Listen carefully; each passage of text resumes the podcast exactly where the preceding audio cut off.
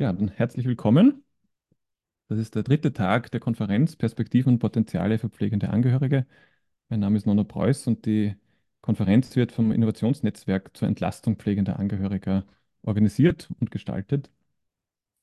Äh, der heutige Tag ist dem Thema Demenz gewidmet, also mit Demenz leben, wie pflegende Angehörige mit den Auswirkungen demenzieller Erkrankungen einer nahestehenden Person umgehen.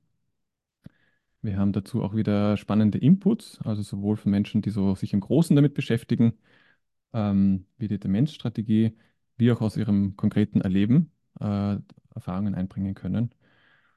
Und wie sonst auch haben wir so, dass wir am Anfang sozusagen diese kurzen Inputs haben. Ähm, wir fangen später dann an mit der Johanna Konstantini, die muss heute ein bisschen früher gehen, deswegen haben wir es so ein bisschen vorgezogen und äh, ergänzen später den Input mit der Brigitte Juraschowitsch ähm, und den Inputs von der, also den, der Diskussionsbeiträgen von der Theresa Milner-Kurzbauer und dem Norman Bartel. Ich werde sie nachher nochmal kurz vorstellen. Aber bevor wir inhaltlich losstarten, würde ich gerne die Nicole Draxler bitten, äh, sozusagen stellvertretend für das äh, Konsortium, das, das die ganze Konferenz ins Leben gerufen und organisiert hat und sich auch viele Gedanken macht, immer welche Themen sind eigentlich spannend und wen gibt es dazu Spannenden. Da gibt es sehr viel Arbeit im Hintergrund. Und eher so mit der Frage, wir haben jetzt die Halbzeit und wir haben das heutige das Thema Demenz. Warum habt ihr einen Tag auch der Demenz gewidmet? Was war da eure Intention? Danke, Nono, und ein herzliches Willkommen ähm, im Namen des Konsortiums, also im Namen äh, der Caritas Pflege, des Ludwig-Boltzmann-Instituts äh, Digital Health and Patient äh, Safety, Lebensgroß, ähm, Semantic Labs und Next Inclusion.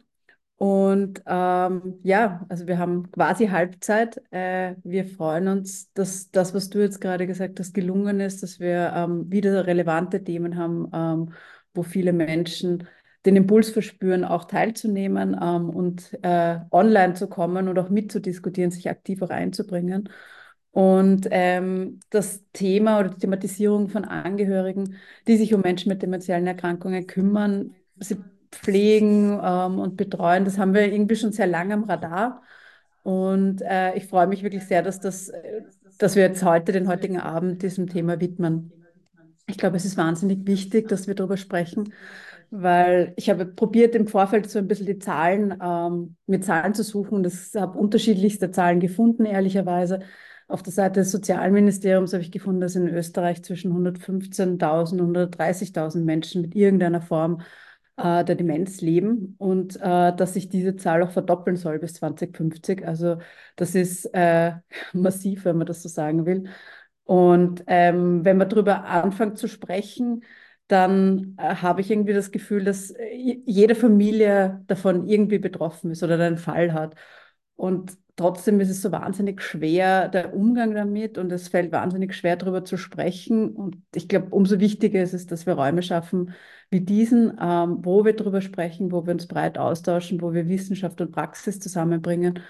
Und äh, deswegen danke an alle, die da sind, die sich die Zeit nehmen und auch mitdiskutieren und ähm, vor allem euch Vieren, ähm, äh, den Diskutantinnen, die da äh, die da eure Erfahrungen und eure Expertise auch, auch einbringt. Ähm, und ja, ich freue mich auf den Abend und ähm, danke, dass wir dem Thema einen Raum geben können und das tun es durchführst nun. Ja, danke. Ich bin schon sehr gespannt auf die heutige Session. Also auch in dieser Recherche und Vorbereitung, es kommt mir ein Riesenthema vor, zu dem sich aber auch viel tut. Und ich glaube, es ist fein, wenn wir wieder so eine Balance schaffen zwischen diesem großen Blick und den politischen Fragen, aber auch ganz konkreten persönlichen Erfahrungen, die viele von uns wirklich haben wir sind fast davon ausgegangen, dass jeder, jede von uns irgendjemanden kennt oder in der Familie hat, der von Demenz betroffen ist. Deswegen haben wir gar keine, was wir sonst gemacht haben, wer, ist, wer kennt jemanden als Einleitung, sondern wir wollen eher äh, jetzt schon eigentlich die Johanna Konstantini bitten. So, du bist unsere erste Impulsgeberin und ähm, du bist jemand, der selber Erfahrungen gemacht hat. Also dein Vater, der Didi Konstantini, den wahrscheinlich alle in Österreich kennen, als ehemaliger Nationaltrainer, ist selber an Demenz erkrankt und du hast zwei Bücher geschrieben, du bist selber klinische Psychologin und beschreibst sozusagen mit dem Hintergrund deines Fachwissens, aber auch aus der eigenen Erfahrung eigentlich ähm, über diese Erfahrung, als dein Vater oder erkrankt ist und den Weg seither. Und erreichst damit auch mehr Menschen, äh, sozusagen, um das Thema über, was die Nika gerade gesagt hat, sprachfähig zu machen und darüber zu sprechen, glaube ich, was sehr wertvoll ist. Und du hast in diesem Engagement auch heute eine Lesung, wo du jetzt in einer halben Stunde aufbrechen musst. Insofern danke, dass du dir trotzdem Zeit nimmst und das auch noch trotzdem gemacht hast. Und ich werde auf die Zeit schauen, dass wir dann um 18 Uhr spätestens überleiten. Wir haben es deshalb auch so gemacht, dass wir gerne gleich im Anschluss dann also eine kurze Diskussionssequenz machen, eher im Sinn von Verständnisfragen, Ergänzungen. Die große gemeinsame eigentlich äh, Diskussion haben wir dann im Anschluss, aber jetzt bitte gerne aus deiner Erfahrung sozusagen, das, was du auch in den Büchern darstellst, auch für deinen Input. Vielen Dank, vielen Dank für die Einladung. Ich ähm, kann nur anschließen an das, was die Niki einleitend gesagt hat, dass es wohl, wenn man anfängt darüber zu sprechen, in jeder Familie den ein oder anderen, äh, die ein oder andere gibt, die von Demenz betroffen ist. Und die Erfahrung habe ich auch gemacht. Also ich würde gerne einfach ähm, so ein bisschen von meinen Erfahrungen sprechen, nämlich vorrangig als Tochter und zweitrangig als Psychologin, die zwar manchmal hilft, diese Rolle, aber natürlich im, im persönlichen Fall, wo mein Papa recht früh an Alzheimer-Demenz erkrankt ist, ähm, zweitrangig ist. Mein Papa ist lange in Öffentlichkeit gestanden, der Didi Constantini, ehemaliger Fußballtrainer, Fußballspieler und ähm, in ganz vielen Rollen äh, zu Hause gewesen, galt als Sunny Boy, äh, Hans Dampf in allen Gassen und äh, uns traf diese Demenzdiagnose schon sehr, sehr hart, wie sie viele sehr hart trifft. Sie wurde im Jahr 2019 attestiert infolge eines Geisterfahrerunfalls, den mein Papa auf der Brennerautobahn verursacht hat. Das war natürlich nicht der Beginn, sondern der Beginn lag schon Jahre zuvor. Das habe ich in meinem ersten Buch eingehend geschildert. Äh, mein Papa zog sich 2011 aus der aktiven Karriere zurück und damit einhergehend war eine depressive Phase und daraus resultierte dann ähm, die, die Demenz sozusagen, beziehungsweise hat sich dann entwickelt in diesen Jahren des Rückzugs. Wann genau, das lässt sich natürlich heute nicht mehr rückblickend sagen, aber es lag vorher sicherlich eine Depression vor, die wurde auch nie diagnostiziert. Ähm, 2019 dann der, der große Knall sozusagen im wahrsten Sinne des Wortes, bei dem glücklicherweise aber nicht viel passiert ist ähm, und der einfach dazu geführt hat, dass die Demenzdiagnose schwarz auf weiß stand. Es gab sie schon zuvor als Verdachtsdiagnose und mein Papa hat sich das aber nicht mit irgendeiner Form bestätigen lassen damals, weil er einfach auch diese Untersuchungen scheute und da nicht weiter darauf eingehen wollte. Ich glaube, wir als Familie haben viel getan, viel versucht auf diesem Weg, ihn immer wieder zu Unterstützungsleistungen motiviert. Manche haben funktioniert, manchmal hat es wieder gar nicht funktioniert. Ich glaube, den Weg kennen äh, viele Angehörige einfach auch, dass es zum Teil sehr frustrierend sein kann. Ich werde oft gefragt, ob es Fluch ist oder ob es Segen ist, wenn man in der Öffentlichkeit steht mit dieser Krankheit. Ähm, und ich glaube, damals äh, zum Zeitpunkt des Unfalls und wo das alles sozusagen begann, war es mehr äh, Fluch, weil es einfach, ähm, äh, ja, weil es einfach sehr geballt kam, also die Presse und, und alle Meldungen dazu. Und mittlerweile muss ich sagen, ist es vielfach Segen, eigentlich ausschließlich Segen, weil ich merke, dass wir als Familie Constantini oft einfach extrem lieb und, und fürsorglich behandelt werden und vor allen Dingen, dass mein Papa sehr, sehr lange am gesellschaftlichen Leben teilnehmen konnte, einfach weil man ihn immer als Didi erkannt hat und nie als den erkrankten Menschen und weil ihm vermeintliche Fehler verziehen wurden. Und ich glaube, da müssen wir hin, dass, dass jede Person, die mit Demenz lebt, nicht Angst haben muss, in der Öffentlichkeit Fehler zu machen. Und ich weiß, das weiß ich wiederum einfach viel aus dem Bekanntenkreis und auch aus meiner Praxis, dass die Scham einfach schon sehr vorherrschend ist und dass die Menschen sich auch sehr lange oft verstecken und, und einfach Angst davor haben, Fehler zu machen, weil sie gewisse alltägliche Dinge einfach nicht mehr so können und gewisse Fähigkeiten verlernen. Wenn ich an Perspektiven denke und den Titel der Veranstaltung aufgreife, dann glaube ich, dass, dass es für uns damals ganz wichtig war, in die Öffentlichkeit zu gehen. Ähm, vergleichen könnte man es jetzt, wenn man nicht an die Öffentlichkeit sozusagen geht, damit, dass man sich einfach öffnet. Also dass man in dem Fall, dass die Erkrankung äh, jemanden persönlich betrifft, dass man darüber spricht, dass man sich ähm, auch äh, einfach Vertrauenspersonen öffnet. Es muss ja nicht immer gleich ähm, das, der ganze Ort sein, aber dass man zumindest einmal darüber spricht, wie es einem geht und dass eine Demenz vorliegen könnte oder vorliegt, weil man eben dann, äh, so wie wir es von der Niki gehört haben, sehr, sehr schnell merkt, wie vielen Menschen es, es ähnlich geht ähm, und gleich geht und, und wie viele sich ähnliche Fragen stellen und dass man da in der Gemeinschaft oft einfach leichte Antworten findet. Dass man natürlich auch leichte Anlaufstellen findet. Also wir haben als Familie nach dem Veröffentlichen der Diagnose schon auch viel daran gesetzt, Unterstützungsmöglichkeiten äh, zu finden und haben die zum Glück auch gefunden, haben mobile Dienste in Anspruch genommen später eine Tagespflege für Menschen, die mit Demenz leben, die mein Papa besucht hat. Das habe ich dann weiter in meinem zweiten Buch sozusagen geschildert. Und ähm, schlussendlich war auch der Weg ins Wohn- und Pflegeheim einer, den wir gegangen sind. Ich merke in meiner Praxis vor allem, dass das ein sehr großer Schritt ist, ähm, den ich persönlich auch als großen Schritt empfunden habe, als ich ihn persönlich erlebt habe. Das war im Jahr 2021 als mein Papa dann ins Pflegeheim gekommen ist. Ähm, der Schritt ist nicht leicht. Das war auch äh, geprägt von vielen, viel Auf und Ab. Ähm, mein Papa hat im Vorhinein nicht festgelegt, ob und wie und wo er gern gepflegt werden würde, für den Fall, dass das eintreten sollte. Ich habe äh, zwei Töchter, die Frieda und die Gerda, die sind jetzt drei und ähm, neun Monate. Die wissen bereits, zumindest auf dem Papier, wo und wie und von wem mein Mann und ich gepflegt werden wollen. Ich finde, das ist mittlerweile, ähm, das war mir nie so bewusst, aber als ich selbst durch den Weg durchgegangen bin, wurde mir das umso bewusster, wie wichtig es ist, äh, derartige Vorkehrungen zu treffen. So, sprich, auch wenn man nicht gern über das Thema spricht, was passieren soll, wenn man vielleicht an einer Krankheit erkrankt, ähm, aber dass es umso wichtiger ist, zumindest einmal klarzustellen, was man für sich gern möchte. Ich glaube, mir wären viele Wege einfacher und leichter gefallen, wenn mein Papa das äh, vorher kundgetan hätte. Das tat er nicht. Was ich weiß, was er vor allen Dingen aber nicht wollte, ist, dass wir uns 24 Stunden, sieben Tage die Woche nur um ihn kümmern.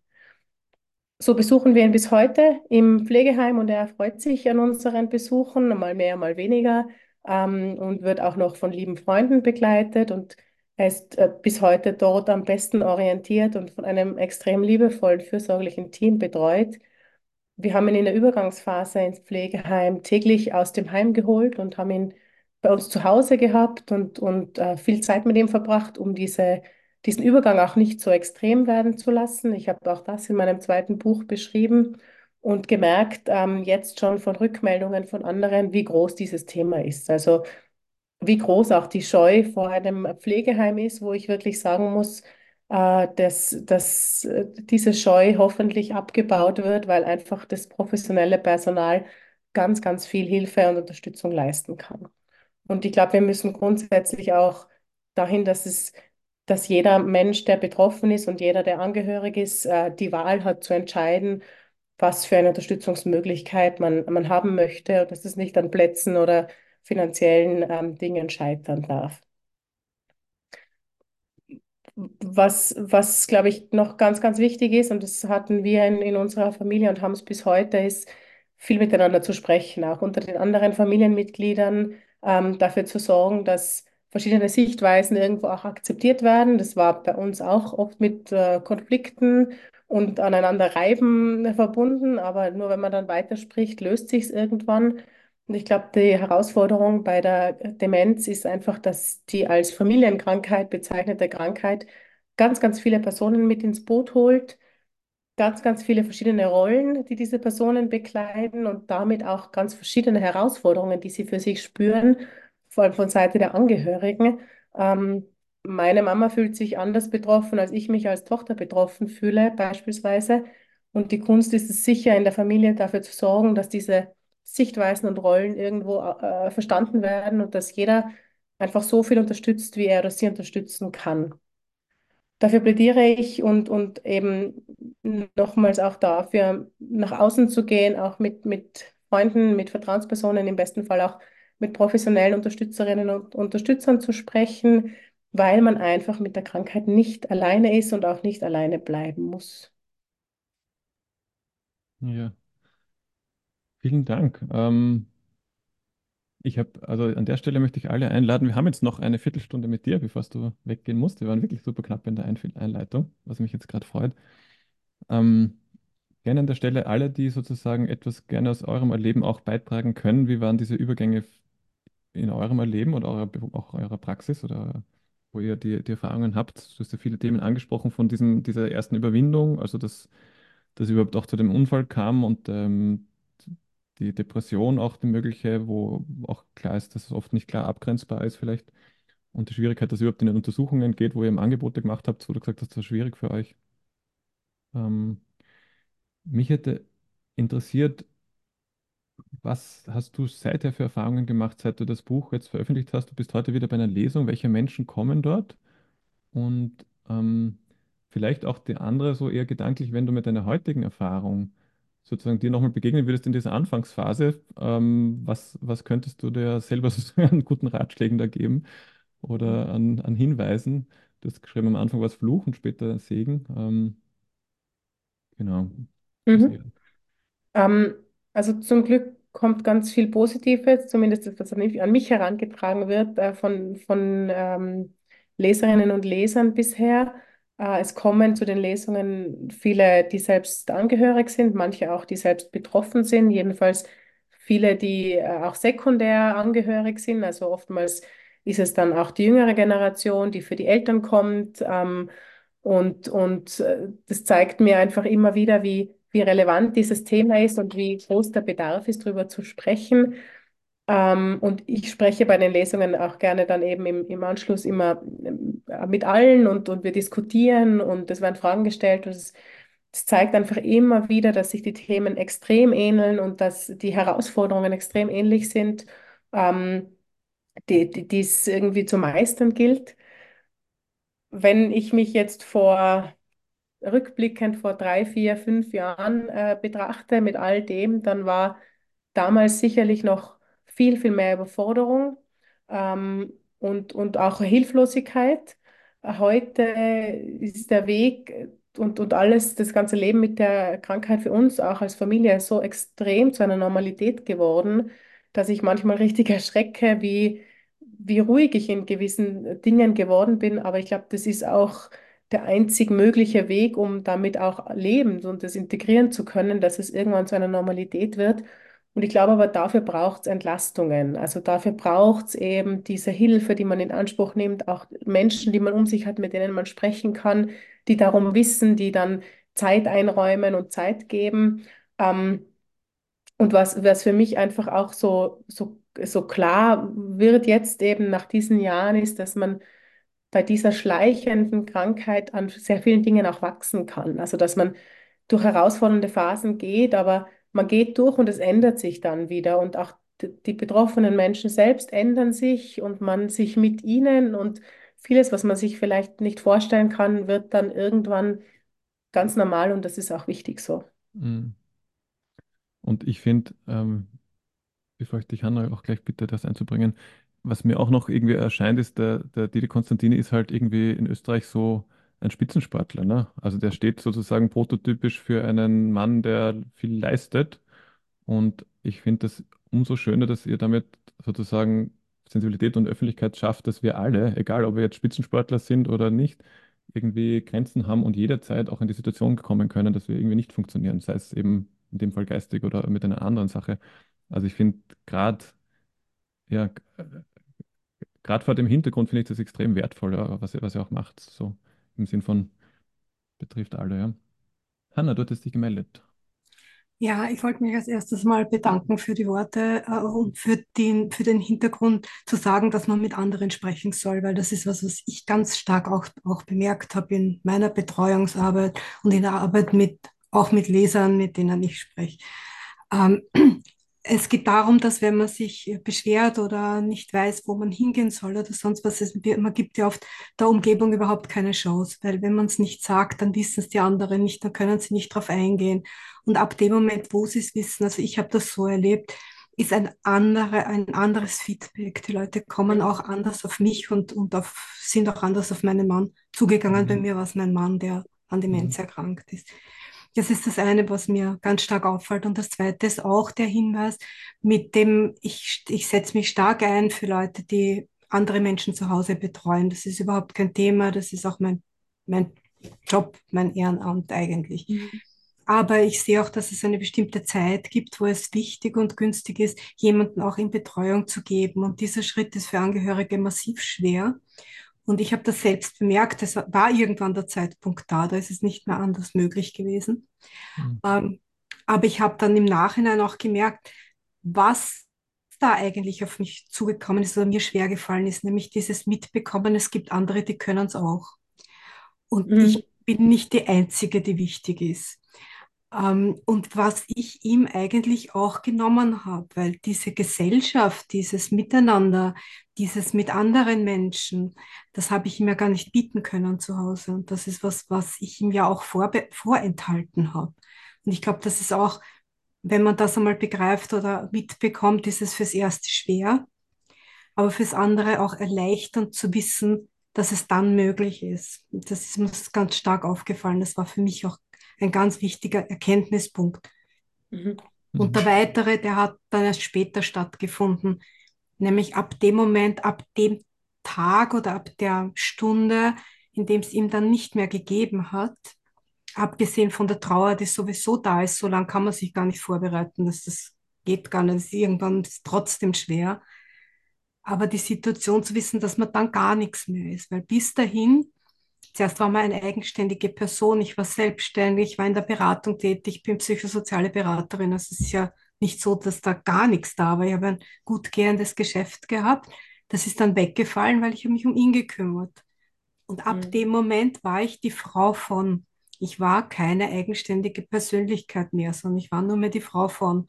Und ab der Stunde, wo es ihn nicht mehr gab, war ich nicht einmal das.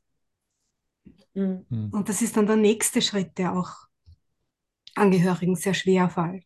Und das sind so diese einzelnen Stufen und Punkte, die ich als schwierig, aber auch als bereichernd finde. Und diese Kombination mit der umzugehen dann, ist auch nicht so einfach, dass es beides gibt und dass beides okay ist. Ja. Das wollte ich eigentlich nur dazu sagen, aber deswegen danke für das Buch. Mhm. Danke, vielen Dank. Genau. Wir hätten noch Zeit für ein oder zwei Wortmeldungen, bevor du gehen musst. Ansonsten würde ich dich auch nochmal fragen, diese angesprochenen Rollenwechsel ne, und Übergänge. Also ich, das ist ja, ich stelle mir vor, dass es oft die Schwierigkeit ist, wann hat wer überhaupt Krankheitseinsicht, also die Betroffenen mhm. selber oder ihre Umgebung und das ist wahrscheinlich fast nie gleichzeitig. Mhm. Ähm, und wie man damit auch um, umgehen kann, also wie wäre das in eurem Fall sozusagen. Und die Mhm. Brigitte hat sich aber gemeldet. Ich würde ganz gerne die Brigitte noch dran nehmen, weil dann kannst du. Mhm. Ja. Zuerst die Antwort Also, auf deine also Frage. nein, gerne die Ja? Birgit zuerst, weil Ja? dann glaube ich, kannst du in Ah, einem oder. Birgit ist da, ja? Mhm. Hallo. Hi, Birgit. Du bist noch gemutet. Hört ihr mich? Ja? Ja. Okay. Ja, also erstens vielen Dank, liebe Johanna. Ich meine, ich freue mich ja immer, wenn du von, also von deiner Geschichte erzählst, aber auch von deinem Buch und ich weiß, wie gut du das in all dieser Zeit auch mit hingebracht hast. Also ich weiß, dass das ein schwieriger Weg war, auch wenn man eigentlich spürt, wie gut du das bewältigen kannst, gemeinsam mit deiner Familie. Äh, die liebe Hanna gehört ja zu der Interessengemeinschaft und natürlich weiß ich auch, dass sie selbst auch eine wirklich lange und schwierige Zeit erlebt hat und das heute dazu auch zu Recht benutzt, um darauf aufmerksam zu machen. Als Interessengemeinschaft darf ich euch nur ganz kurz sagen, wir haben ja jedes Jahr ein Thema, äh, das wir das ganze Jahr über verfolgen. Und dieses Jahr ist es eben das Leben mit Demenz, pflegende Angehörige und Zugehörige als Mitbetroffene, weil wir wirklich darauf aufmerksam machen möchten, unter welcher enormen Belastung gerade pflegende Angehörige gemeinsam mit ihren betroffenen Menschen sehr oft sich auch alleingelassen fühlen. Danke dafür, dass ihr da seid. Und danke, dass ich das schnell sagen durfte. Ja.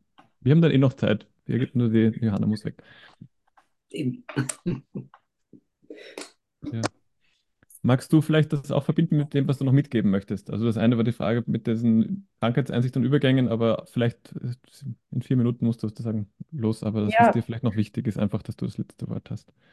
Ähm, danke, ja, also ich kann da auch anknüpfen ähm, an das mit der Krankheitseinsicht, weil Ähm, ich werde dann oft bei den Lesungen gefragt, wie habt ihr das so gut gemeistert, dass das dann irgendwie alles funktioniert hat? Und da sage ich dann immer, das hat einfach auch nicht alles funktioniert.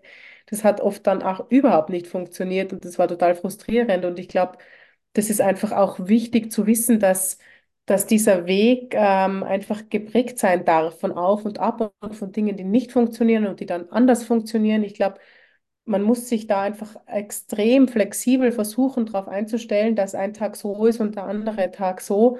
Ähm, und, und auch deshalb einfach dafür sorgen, dass man ein gutes Netzwerk aufbaut. Also dass sowohl von Professionisten her ein gutes Netzwerk da ist, als auch von, von Freunden, von Bekannten, die in irgendeiner Form unterstützen. Und wenn es nur ist, dass sie einmal die Woche auf einen Kaffee ähm, in, in, in die Wohnung oder ins Haus schauen, um den Betroffenen oder die Betroffene ähm, zu besuchen und, und für eine halbe Stunde für Entlastung sorgen. Also all diese scheinbar kleinen Dinge sind es, glaube ich, die es am Ende ausmachen, dass man eben auch Phasen äh, überbrücken kann, in denen scheinbar nichts gut läuft, um dann wieder in Phasen zu kommen, wo dann gewisse Dinge wieder funktionieren.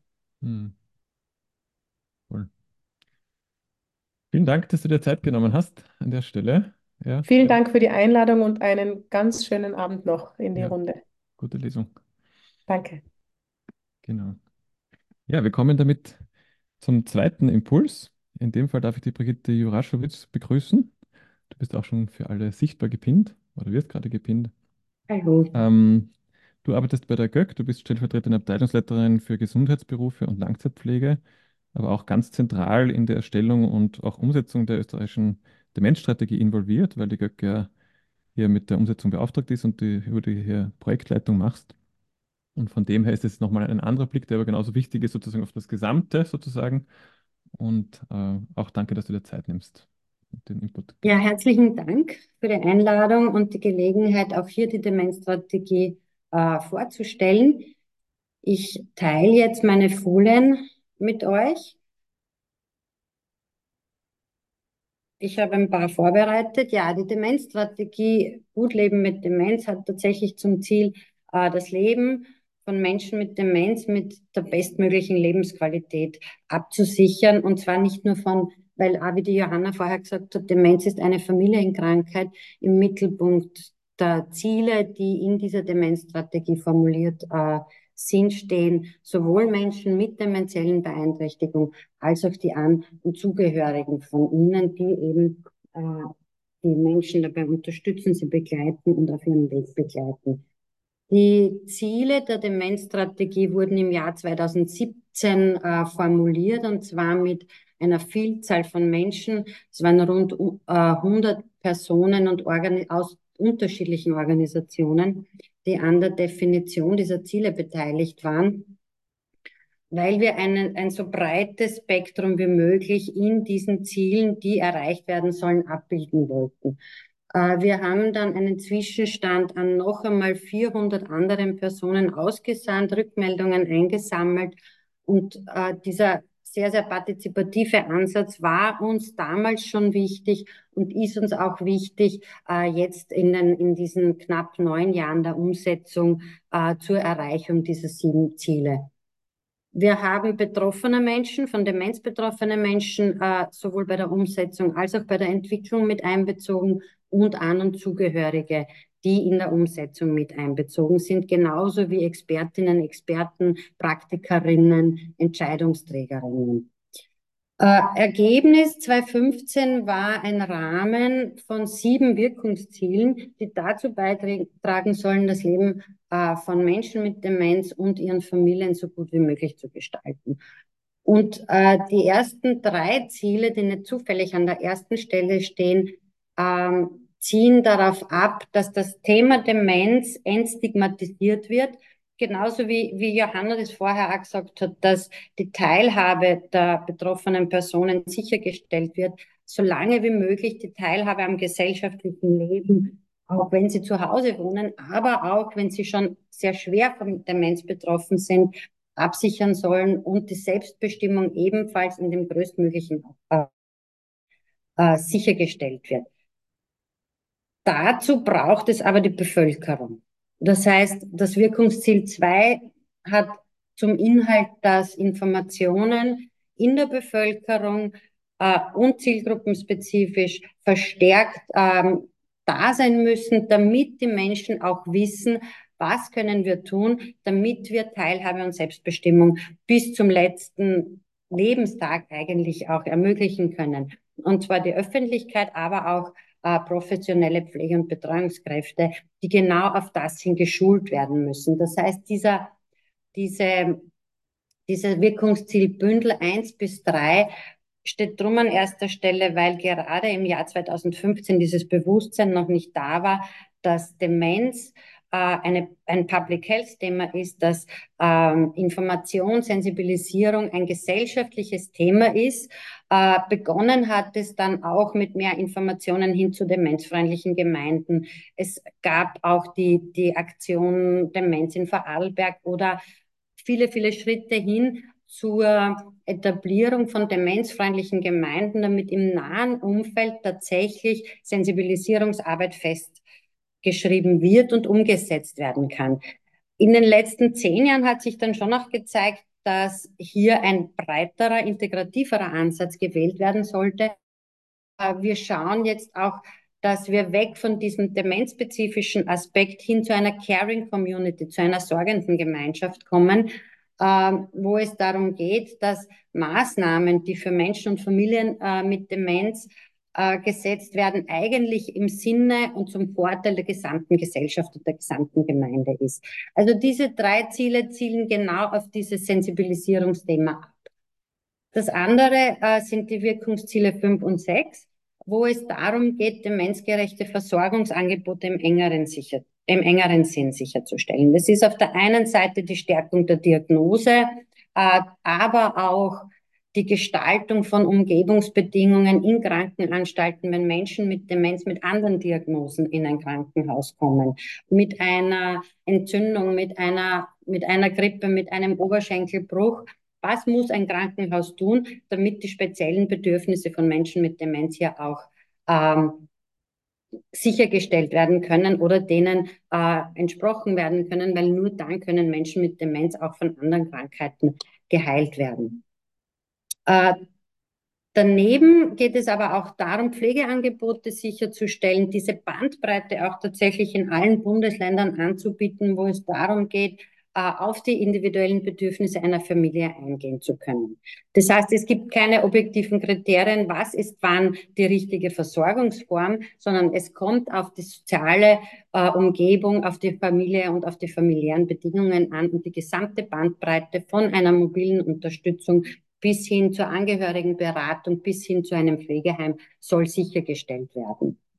Äh, das andere ist, das, das war in diesen Arbeitsgruppen wichtig, Menschen mit Demenz und ihre Familien brauchen rund um die Diagnose, aber auch danach Begleitung. Es gibt viele Angebote, die unterstützen, aber es ist nicht wirklich in, gerade in, in Krisenzeiten eine Diagnose löst oft eine familiäre Krise aus. Und dann ist es schwierig, sich das richtige Angebot zu finden. Das heißt, wir arbeiten im Moment gerade gemeinsam mit äh, Praktikerinnen und Praktikern daran, äh, auszuarbeiten, wie kann ein Modell ausschauen, wo wir von Beginn an eine Kontaktperson haben, die Familien begleitet, die richtigen Angebote für ihre Situation zu finden. Also Ziele rund um Demenzversorgung und die letzten beiden Ziele sollen äh, zielen aber Forschung, Qualität und die Verbindung von äh, Sicherung von Qualität durch Verbindung von Forschung und Praxis. Äh, wir haben von Anfang Menschen mit Demenz in unsere äh, Umsetzungsschritte mit einbezogen. Und ich glaube, es ist ganz wichtig, dass Menschen mit Demenz auch an der Öffentlichkeit, also in der Öffentlichkeit sichtbar werden, ihre Anliegen selber vertreten und nicht für sie sprechen. Und ich habe hier auf den Folien tatsächlich auch einige Personen äh, zu Wort oder abgebildet und zu Wort kommen zu lassen. Und äh, ich glaube, es ist ganz wichtig, dass wir immer wieder auf das eingehen.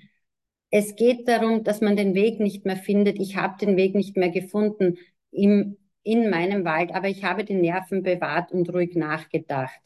Dort kennst du dich wieder aus. Also unsere Aufgabe als Gesellschaft ist es, immer wieder den äh, Weg zu finden und zu unterstützen, den Weg zu finden und die Menschen nicht zu stressen, weil dann können sie ihre Rechte so lange wie möglich selber äh, wahrnehmen. Eine andere Aussage ist, dass es wichtig ist zu vermitteln, dass die Erkrankung nicht nur Verluste bringt. Diese Erkrankung ist eine Veränderung, aber sie hat auch Ressourcen und diese sollen genützt werden und auf die soll aufgebaut werden. Ganz kurz, wie setzen wir nun äh, die einzelnen Schritte um? Wie wollen wir die Ziele erreichen? Wir werden weiter als GÖG von, der, äh, von einer Steuerungsgruppe begleitet, die vorwiegend aus unseren Finanzierungsgebern ist. Aber wir haben ein ständiges Gremium, nämlich eine Art Koordinierungsgruppe, die sich zusammensetzt aus allen neuen Bundesländern, aus der Interessensvertretung pflegender Angehöriger, aus dem Bund, aus der Sozialversicherung, wo wir einfach ein gemeinsames Vorgehen zur Erreichung dieser Ziele auch strategisch umsetzen wollen. Das Wichtige ist auch die Arbeitsgruppe der Selbstvertretungen, die parallel dazu besteht. Das heißt Menschen mit Demenz, die immer wieder ihre Anliegen selber in diesen Umsetzungsprozess mit einbringen. Und auf diese Arbeitsgruppe würde ich auch gerne äh, genauer noch in der Folge eingehen. Aber welche inhaltlich-fachlichen Arbeiten haben wir dann an der GÖK noch dazu entwickelt? Äh, es gibt eine Übersichtsarbeit Demenzrecht und Ethik mit rechtlichen Grundlagen für Menschen mit Demenz, die in Kürze erhältlich sein wird. Es gibt ein jährlich aktualisiertes äh, Papierangebote für Angehörige von Menschen mit Demenz, eine Übersicht nach Bundesländern äh, gegliedert, die bei uns auf der Website auch tatsächlich zum Download erhältlich ist. Hm, es gibt Orientierungshilfen, wie kann ein Spital aussehen, damit Menschen mit Demenz dort gesund werden können? Und ein ähnliches auch äh, zu Pflegeheimen, wo vor allem äh, Demenzkompetenz in Richtung auf Pflegedienstleitungen ausgerichtet wurde eben dabei sind äh, und, und was ein wichtiges Ziel auch im Auftrag des Ministeriums ist, ein Leitmodell zu entwickeln. Wie kann eine frühzeitige Begleitung von Menschen mit Demenz und ihren An- und Zugehörigen aussehen? Das heißt, es geht darum, Kontaktpersonen zu definieren, an die ich mich über den gesamten Verlauf der Krankheit auch äh, orientieren kann. So, solche Modelle gibt es nun auch schon vereinzelt in den Bundesländern, also zum Beispiel das Bundesland Vorarlberg oder das Bundesland Tirol äh, hat solche Piloten in ihren in ihrem Bundesland in Oberösterreich gibt es diese frühzeitige Unterstützung und Begleitung mittlerweile äh, landesweit umgesetzt. Also es tut sich schon einiges äh, und äh, wir arbeiten daran, das auch gemeinsam in ganz Österreich so äh, bekannt zu machen und umzusetzen. Ähm, für Angehörige selber haben wir ebenfalls äh, Materialien auf unserer Website www.demenzstrategie.at gesammelt, die unter Materialien hier abzurufen sind. Äh, es gibt da auch noch nähere Informationen zu Selbsthilfe und Interessensvertretungen und Praxisbeispiele auch nach Bundesländern gegliedert. Und äh, kann man, kann man hier relativ gut und übersichtlich sehen. Ansonsten richtet sich unsere Website vorwiegend an Praktikerinnen und Praktiker. Es ist keine Website per se für Angehörige, sondern für jene Menschen, die in ihrem beruflichen, in ihrer beruflichen ähm, Aufgabe eben Menschen mit Demenz und deren Angehörige begleiten und unterstützen. Wichtig ist mir noch auf diese Arbeitsgruppe der Selbstvertretungen hinzuweisen, die wertvolle Arbeit leisten. Äh, es gibt fixe Mitglieder in dieser Arbeitsgruppe, das heißt Menschen mit Demenz vertreten ihre, ihre Rechte selber. Sie wollen auch an der Öffentlichkeit gegen Rollenbilder und pauschale Rollenbilder arbeiten. Wir wissen, dass wir in der Öffentlichkeit das Bild von Demenz eher in den letzten Stadien sehen äh, und nicht wirklich bewusst ist, wie lange eine Krankheit dauern kann. Es ist nicht bewusst, wie lange viele Ressourcen da sind, die auch noch gut eingesetzt werden können. Äh, und all das sind Bilder, gegen die diese Arbeitsgruppe auch, auch arbeiten will. Hm es soll zu mehr Engagement und mehr Wertschätzung für Menschen mit Demenz, ihren Ressourcen führen und zu weniger Stigma in der Gesellschaft. Und diese Arbeitsgruppe will auch andere Menschen mit Demenz motivieren, mehr an die Öffentlichkeit zu gehen und Mut zu machen, die eigenen Anliegen selber zu vertreten. Und ein Produkt dieser eine Broschüre, ein Ratgeber von Betroffenen für Betroffene, wo, wo diese Arbeitsgruppe tatsächlich diese Inhalte erarbeitet hat und wir eigentlich nur dazu da waren, dies zu übersetzen und ein, in einen Text zu fassen. Diese Broschüre kann jederzeit ähm, im Ministerium oder auch bei uns auf der Website äh, ist zum Download verfügbar. Wir können auch Druckexemplare schicken, also einfach ein, ein E-Mail an demenz.göcker.de schicken und Sie können diese Broschüre gerne äh, von uns erhalten in größeren Auflagen. Und in dieser Broschüre äh, gibt es auch Tipps für Betroffene, äh, äh von Betroffenen für Angehörige. Äh, im, Im Besonderen geht es den Betroffenen darum, dass auch Angehörige Unterstützung brauchen, denn nur wenn es einem selbst gut geht, kann man sich um eine andere Person kümmern. Und auch das ist das, was äh, Johanna Konstantini vorher schon gesagt hat. Es tut gut, offen mit Angehörigen über die Erkrankung reden zu können.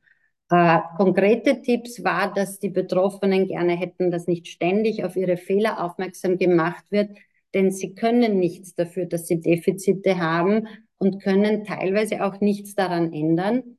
Aber tatsächlich wollen sie, sie unterstützen kann. Also auch hier ernst genommen werden. Es soll wertschätzend mit ihnen umgegangen werden und sie wünschen sich Wertschätzung und Erfolgserlebnisse, um so auch das Selbstwertgefühl weiter stärken zu können.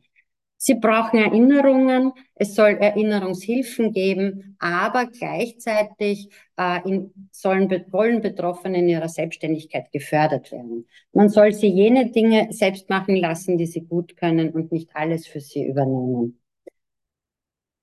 Diesen Spagat zwischen fördern, aber nicht überfordern, nämlich das richtige Maß zu finden, würden Sie sich gerne wünschen, es ist tatsächlich so, dass das für Angehörige eines der schwierigsten äh, Ziele ist, das sie verfolgen. Fordern, aber nicht überfordern. Und das ist allen bewusst, aber besonders die Betroffenen haben auf das hingewiesen. Hm, sehr, sehr spannend war, dass es den Betroffenen ganz wichtig ist, dass sie der Meinung sind, dass Beratung, Unterstützung und Auszeiten genommen werden sollen, weil das den Angehörigen hilft, ihnen zur Seite zu stehen. Und deswegen sollten sie die Beratungsstellen für Angehörige aufsuchen. Und darum haben sie auch so hervorgehoben. Ich glaube, man geht einfach nicht davon aus, füreinander so äh, gut und so tief gehen kann. Und diese Broschüre soll das auch zum Ausdruck bringen. Ganz kurz nur noch, ich glaube, es geht sich noch ein wenig aus, was wurde umgesetzt. Sie finden die Umsetzungsmaßnahme auf der Webseite demenzstrategie.at. Äh, es gibt hier einzelne Maßnahmen auf Bundesebene, die hier aufgezeichnet sind. Ich werde hier nicht näher darauf eingehen, weil man sie, glaube ich, ganz gut nachlesen kann aber vielleicht hier eher jene hervorheben, die für pflegende Angehörige tatsächlich gesetzt worden sind. Da würde ich ganz, ganz gerne auf das kostenlose Angehörigengespräch eingehen. Mm, es wurde in der letzten Pflegereform eingeführt, dass bis zu zehn kostenlose psychologische oder psychotherapeutische Angehörigengespräche angeboten und vom Bund bezahlt werden als Entlastungsgespräche. Sie können, sie sind sehr niederschwellig zu erhalten. Äh, es ist ein aufsuchendes Angehörigengespräch, aber es kann auch telefonisch sein oder anonym sein, wenn das äh, lieber ist. Das andere ist, dass Angehörige Zuwendungen äh, bekommen für Ersatzpflege, sei es, dass sie selber verhindert sind, dass sie krank sind oder dass sie äh, auf Urlaub gehen äh, wollen oder eine Kur brauchen. Und ab vier nimmt tatsächlich auch der Bund äh, Kosten für diese Ersatzpflege. Wie gesagt, es gibt unterschiedliche Maßnahmen, die sehr gut auf der Website nachzulesen sind. Ich habe jetzt jene hervorgehoben, die insbesondere für Angehörige da sind. Sie sehen diese Umsetzungsmaßnahmen auf der, auf der Webseite und ich würde gerne noch eine Umsetzungsmaßnahme, die für Angehörige wahrscheinlich ganz wichtig ist, hervorheben. Das ist die Website Pflegegv.at, die sich tatsächlich an die Öffentlichkeit richtet, wo es eine eigene Seite gibt zu Leben mit Demenz also Pflegegv.at, das umfasst Informationen für die Bevölkerung. Hier gibt es eine eigene Seite zu Leben mit Demenz, wo auf sehr, sehr viele Aspekte eingegangen wird. Und eine eigene Seite äh, für pflegende Angehörige, die hier auch Unterstützung allgemein hingewiesen werden, aber auch eine eigene Seite für Kinder, eine eigene Seite für Angehörige von Menschen mit Demenz und hier auch nähere Informationen zu diesen Entlastungsmöglichkeiten, die der Bund jetzt anbietet. Äh, Ebene der Bundesländer ist auf der Website ebenfalls zu finden. Je nach Bundesland kann man sehen, was äh, tun die Bundesländer, um diese äh, Demenzstrategie tatsächlich zu erreichen. Auch da will ich nicht näher eingehen. Es sind über 100 Maßnahmen mit dem Schwerpunkt Demenzversorgung.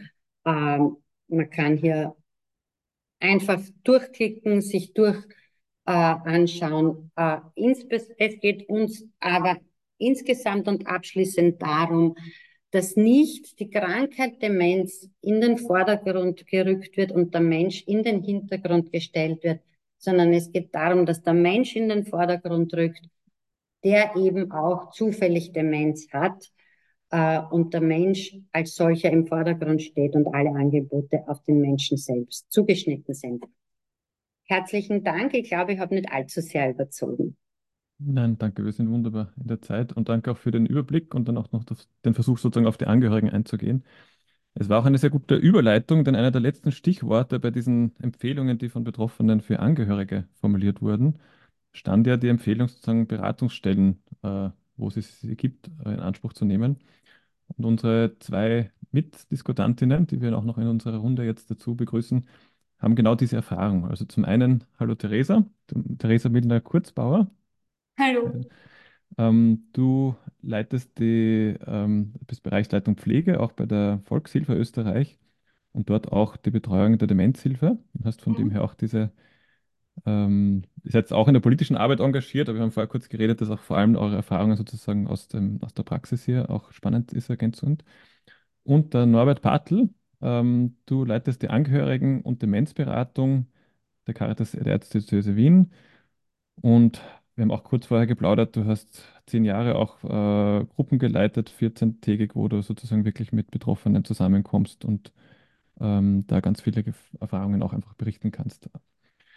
Ja, vielleicht zuerst an dich, Theresa. Ähm, was ist, was, was zeigt sich aus eurer Praxis, wenn es um Angehörige geht mit Menschen, die an Demenz erkrankt sind? Was, was kannst du berichten? Ähm, ich würde ge gern darauf eingehen äh, von meinen Vorrednerinnen.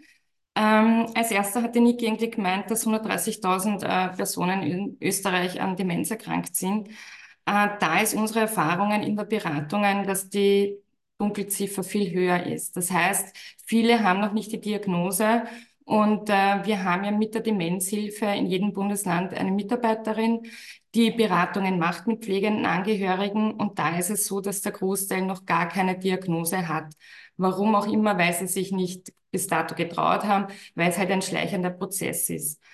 Ähm, das, äh, ja, das haben wir da gesehen. Das Zweite, was ich äh, bei der Johanna, die Rolle als Tochter, was wir, unsere Erfahrungen haben, ist bei den pflegenden Angehörigen die Person, die als erster sagt, sie übernimmt die Pflege, sei es vom Mann oder von der Frau, äh, die bleibt dann auch die pflegende Angehörige. Das heißt, ähm, die Kinder ziehen sich dann manchmal auch zurück und äh, die Mutter oder der Mann bleiben dann alleine so quasi in ihrem Tun über. Äh, und da ist dann auch das Problem, zum Beispiel, wenn der Vater Demenz hat und hat früher die, die Finanzen gemacht, wer übernimmt das dann? Also da auch diese Rollenspielen innerhalb der Familie. Und darum äh, ist es immer ganz wichtig, finde ich, äh, dass man schon den Angehörigen oder den betreffenden Personen sagt, dass A, mal die Diagnosestellung wichtig ist und dass man da auch dazu begleitend, so ist die Brigitte vorhin auch gesagt hat, Beratungsstellen aufsucht. Ähm, was wir auch äh, gesehen haben, war, ähm, weil die Brigitte auch vorher irgendwie gemeint hat, ähm, Sorge, Gesellschaft. Ähm, was Freundschaften total wichtig sind. Freundschaften, das heißt vor allem auch die Freundschaften, die schon länger waren. Also auf die Personen, die man sich wirklich verlassen kann. Das brauchen jetzt nicht zehn Personen sein. Wenn es eine Person ist oder eine in der Gemeinde, die dann eine Vertrauensperson ist, die kann dann wirklich unterstützen. Und die, kann, die springen dann auch selbstverständlich ein, wenn man wen braucht für eine halbe Stunde oder so. Weil um das geht's ja dann meistens auch. Also man braucht dann wirklich schnell auch da Unterstützung. Ähm, was ich auch noch gerne dazu sagen möchte, ist, ähm, äh, Demenz sichtbar machen. Also wir haben auch mit der Dem in der Demenzhilfe war es von Anfang an bei uns so, dass wir nicht über die Erkrankten reden, sondern mit ihnen. Und das zieht sich auch bei all unseren Projekten durch. Sei es, äh, wir machen Podcasts, wo die Betroffenen miteinander reden. Ähm, und äh, wir haben da auch die Erfahrung gemacht, vor allem Informationsmaterial, dieses Lesen, die Angehörigen haben einfach die Zeit nicht dazu. Manche sind ja auch noch erwerbstätig und die hören sich halt dann die Informationen oder so ein Gespräch gerne podcastmäßig beim Einschlafen oder so an. Ja. Und da ist es auch, was wir auch immer gemacht haben, ist, wenn wir Plakate machen, zum Beispiel über die Demenzhilfe, sind all unsere Protagonistinnen selbst an Demenz erkrankt. Das heißt, ähm, wir wollen den nicht irgendwie vorziehen, sondern einfach im Gespräch und das ist auch ethisch, muss man halt dann mit den Leuten reden, ob sie bereit sind. Das sind dann nicht viele, aber ein paar. Und dass man das auch so quasi, wir wissen's, sage ich jetzt einmal, aber äh, mit ihnen das so quasi auch gemeinsam gestaltet, weil die wissen dann am besten, was sie brauchen, welche Herausforderungen sie haben. Und äh, vielleicht noch ergänzend dazu sagen, wir haben auch seit 2012 den FODEMENZ-Hilfe, wo äh, Armutsbetroffene und an Demenz erkrankte Menschen finanziell unterstützt werden von bei uns, einmal pro Jahr. Und da haben wir jetzt da auch gesehen, dass ähm, durchschnittlich die Höhe 507 Euro war, die wir ausbezahlt haben, wo die Leute dann die Therapien zum Beispiel nicht zahlen können oder bei der 24-Stunden-Betreuung finanzielle Unterstützung brauchen. Das ist sehr teuer. Wir haben auch die Teuerung. Wir sehen, dass die, diese Personengruppe Altersarmut auch eine wesentliche Rolle spielt für eine gute Unterstützung. Und äh, wir haben uns das dann angeschaut und wir haben dann gesehen, dass rund 68 Prozent bei uns äh, weibliche Ansuchstellerinnen sind und 32 Prozent Männer. Das heißt, ähm, da wollen wir unterstützen, indem dass es ist, man kann bis zu 1500 Euro einmal pro Jahr ansuchen. Das ist jetzt nicht die Welt, aber man kann sich ein Tageszentrumbesuch leisten. Es sind halt wirklich dann solche Formen für Unterstützungen, die halt äh, relevant sind, die man sonst sich halt nicht entweder zukaufen würde oder einfach das Geld dazu nicht mehr hat jetzt in der Teuerung. Also von der Erfahrung her äh, wird das auch immer mehr, die Ansuchen zum Beispiel, die, äh, wo, wo wir das sehen. Und ähm, ja, ähm, ich glaube, ähm, ich habe mal alles Wesentliche, äh, was vorhin gesprochen wurde, Jan, vielleicht noch ergänzend, was mir auch in dem Zusammenhang total wichtig ist, ist, wir erleben, dass vor allem auch schöne Momente gemeinsam total wesentlich sind in der Familie. Und wir haben zum Beispiel in Oberösterreich den Demenzball, den machen wir auch heuer in Kärnten, oder ähm, wo wir auch Kunstvermittlung machen mit Kunsthaus, wo halt Demenzerkrankte mit ihren Angehörigen ähm, das besuchen können, dass genau diese Momente wunderschön sind und das prägt auch oder ist auch so eine Alltags- äh, Verschönerung, die total wichtig ist. Also nicht nur immer das Negative vorholen, sondern auch gemeinsam das Schöne. Und ich glaube, das ist auch ganz wesentlich, dass man das äh, auch in diesen Rahmen für die Demenzerkrankten, aber vor allem auch für die Familien äh, anbieten sollte. Genau. Ja, vielen Dank. Ich glaube, es sind viele Aspekte dabei, auf die würde ich gerne auch mal auch zurückkommen in deine Diskussion. Bevor wir aber so die große Runde eröffnen, würde ich dich, Norbert, auch nochmal bitten, aus deiner Erfahrung einfach der letzten zehn Jahre oder auch darüber hinaus zu berichten. Was, was begegnet dir? Was sind deine Erfahrungen mit Angehörigen, die du da regelmäßig auch triffst und mit denen du arbeitest? Ja, eine ganz wesentliche Erfahrung ist ja, dass die Angehörigen oft erst äh, zur Beratung oder zu unseren Angeboten kommen, wenn es eigentlich schon, äh, sagen Sie, ganz schwer belastet sind. Ja, also wenn Sie oder sagen, äh, eigentlich nicht mehr ein- und auswissen und äh, das ist so ein, ein ganz großes Thema. Ja, warum kommen denn die Angehörigen so, spät? Und äh, ich glaube, die Johanna und Santini hat das eh auch ein, ein bisschen angedeutet, äh, dass eine Punkt, äh, wo wir alle gemeinsam ja versuchen, dagegen sagen, ein bisschen äh, anzukämpfen, ist, dass die der Ruf der Demenz einfach so schlecht ist, nicht? Und da äh, sagen eben, wo wir sagen, ja, wir versuchen oder sagen, dass wenigstens dieses Stigma wegfällt, auch dass sich die Angehörigen nicht schämen, nicht also wegen der Erkrankung. Ähm, aber gesellschaftlich ist da in, insgesamt noch ganz viel eben zu lernen oder sagen eben, dass es normal ist, oder sagen, ich erzähle gerne das Beispiel, in einem, also wir haben dieses Modell Café Zeitreise, wo Angehörige und Menschen mit Demenz kommen können und wo es gemeinsames Café Jause gibt und dann werden die Gruppen getrennt, äh, damit nicht die Angehörigen vor den Betroffenen über ihre Probleme reden, sondern in der begleiteten Gruppe. Und dort passiert es zum Beispiel, dass einer der Menschen mit Demenz halt zum Milchkandel greift und das schnell austrinkt und die Tochter schreit, aber Papa. Und das sage ich dann drauf, das spielt überhaupt keine Rolle und das dürfte im normalen Kaffeehaus auch keine Rolle spielen. Ja, weil sozusagen da ist praktisch nichts passiert. Ja, da sage ich zum Ober, wir brauchen ein neues Mietkandel. Also das sozusagen, dass das viel mehr Normalität äh, halt braucht. Aber das ist nur, nur ein Aspekt, weil natürlich sich die Angehörigen sowieso ganz schwer tun, diese Veränderung, die es da gibt, äh, anzunehmen und oder sagen, da versuchen, neue Wege zu beschreiten. Die erste Pflegeprofessorin äh, Österreichs von der Pflegewissenschaft, die Elisabeth Seidel, hat das genannt, die sogenannte Lageorientierung. Die Menschen bleiben in ihrer oder sagen Situation haften äh, und eben kommen dann durch diese Spirale immer, immer tiefer hinein weil sie sich ganz schwer tun oder sagen, zu akzeptieren, es geht nicht mehr, mehr so wie früher und, und ich brauche Hilfe. Im Gegenteil, es ist sozusagen der Anspruch, wir müssen das irgendwie schaffen. Und äh, das äh, hängt natürlich wieder zusammen, eben, dass man sich gerade bei der Krankheit so geniert, da, darüber da, zu reden. Aber es ist prinzipiell schon, schon ganz schwer, nicht eben diese äh, Änderungen zu, zu akzeptieren. Also, so wie es ja Menschen mit körperlichen Problemen im Alter, was auch verständlich ist, schwerfällt, ich kann vieles nicht mehr, ich sollte mir jetzt Hilfe holen. Und, und da gibt es noch einmal ein, ein größeres Problem bei den Angehörigen von Menschen mit Demenz.